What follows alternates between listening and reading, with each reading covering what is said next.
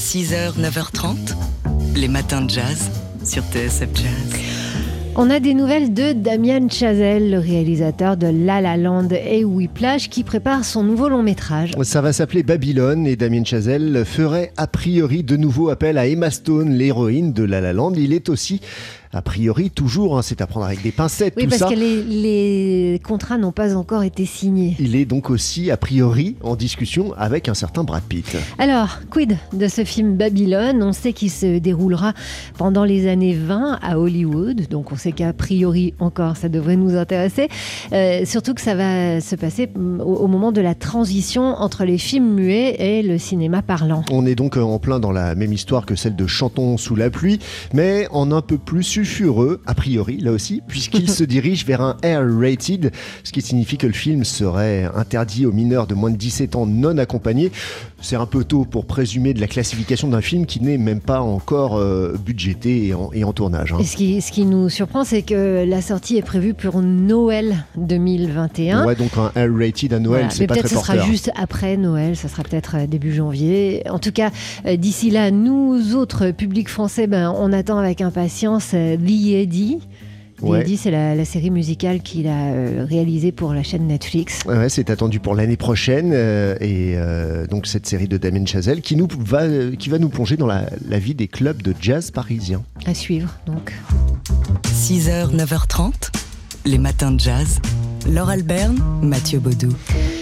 C'est un morceau qui figure sur l'album Live at Birdland de John Coltrane, mais que le saxophoniste a enregistré en studio un 18 novembre, c'était en 1963.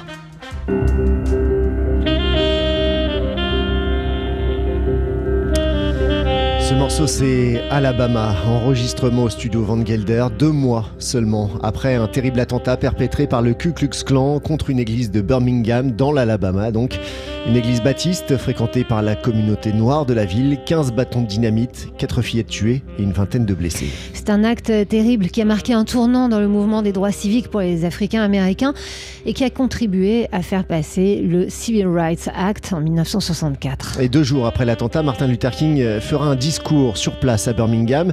Et c'est plein de ces mots, des mots du pasteur, que Coltrane entre donc en studio ce 18 novembre 1963 avec son quartet habituel, McCoy Tanner, Jimmy Garrison et Elvin Jones, pour graver cette élégie.